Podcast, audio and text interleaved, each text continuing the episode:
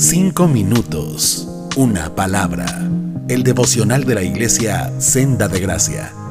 ¿Qué tal hermano? Muy buen día a todos los que nos están escuchando por este medio. Mi nombre es Alex Monarres. Vamos a continuar con nuestro relato de saqueo. Vamos a ir a Lucas 19, versículo 5 solamente, que dice, cuando Jesús pasó, miró a saqueo y lo llamó por su nombre. Saqueo le dijo, baja enseguida, debo hospedarme hoy en tu casa. Bueno, ya hemos venido hablando mucho de saqueo, cómo ha despertado en él una curiosidad por conocer quién era Jesús. La vez pasada veíamos que saqueo se adelantó a la multitud para subirse arriba de un árbol y poder ver a Jesús. Y en este preciso momento tenemos a Jesús pasando delante de saqueo y siendo captado por saqueo. ¿Qué podemos aprender de eso? Desde los días de Adán y Eva, cuando ellos pecaron, hemos perdido una buena característica que Dios le había dado al ser humano, que era el gozar de una comunión plena con Dios. En Génesis podemos observar que cuando el ser humano peca, se da cuenta que ha hecho lo malo delante de Dios y no nada más eso. En ese momento el hombre se da cuenta de su desnudez y siente vergüenza y se esconde de Dios. ¿Y qué es lo que hace Dios? Vemos en la Biblia que Dios va y busca a Adán y Eva. Y Él tiene un acercamiento con ellos y Él tiene una conversación con ellos. Pero el hombre sigue ensimismado y sigue tratando de ocultarse y de separarse de Dios. Versículos más adelante vemos una escena muy similar. Si no conoces la historia, te la platico un poquito. Caín mata a su hermano Abel, mismo caso. Dios interviene, Dios va donde está Caín y Dios tiene una conversación con él. igual que Adán y Eva, Caín se empieza a excusar del acto que había cometido.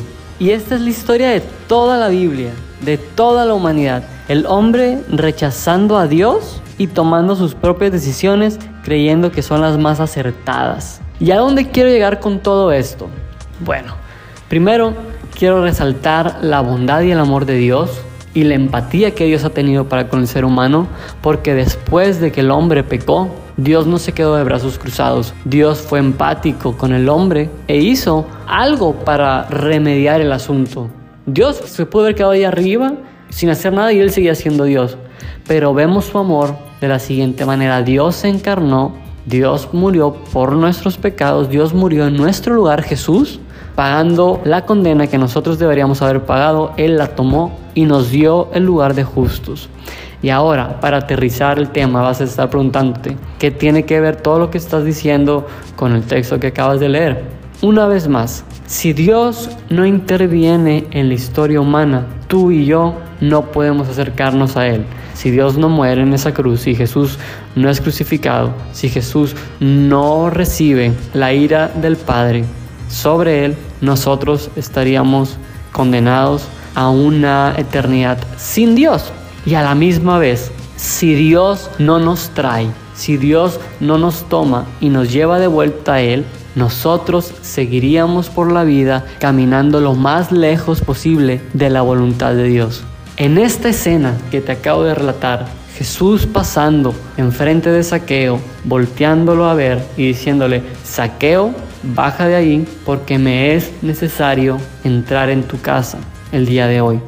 Es una muestra de cómo Dios tiene que intervenir en la vida del ser humano para que éste pueda venir de regreso Él. Y esa es la historia de nosotros. Si Dios no interviene en nuestras vidas el día de hoy, tú y yo, te lo vuelvo a repetir, estaríamos caminando lejos de la presencia de Dios y no hubiera más remordimiento en nosotros. Pero gracias al amor, gracias a la misericordia de Jesús, esto lo podemos seguir viendo. Y si estás escuchando este audio por primera vez, si no eres cristiano y no tienes mucho conocimiento acerca de quién es Dios, de su obra, es una evidencia de que Dios te ama. ¿Por qué? Porque Dios te está hablando por tu nombre y te está diciendo, me es necesario entrar hoy en tu casa y no solamente un día, sino por el resto de tus días hasta que Él vuelva o tú vayas con Él. Y en esto encontramos la misericordia de Dios. Y en el siguiente audio vamos a escuchar la reacción de saqueo. Espero que por el momento esto sea de mucha bendición y podamos analizarlo y meditarlo y alabar la grandeza de nuestro Señor. Dios te bendiga. Cinco minutos, una palabra.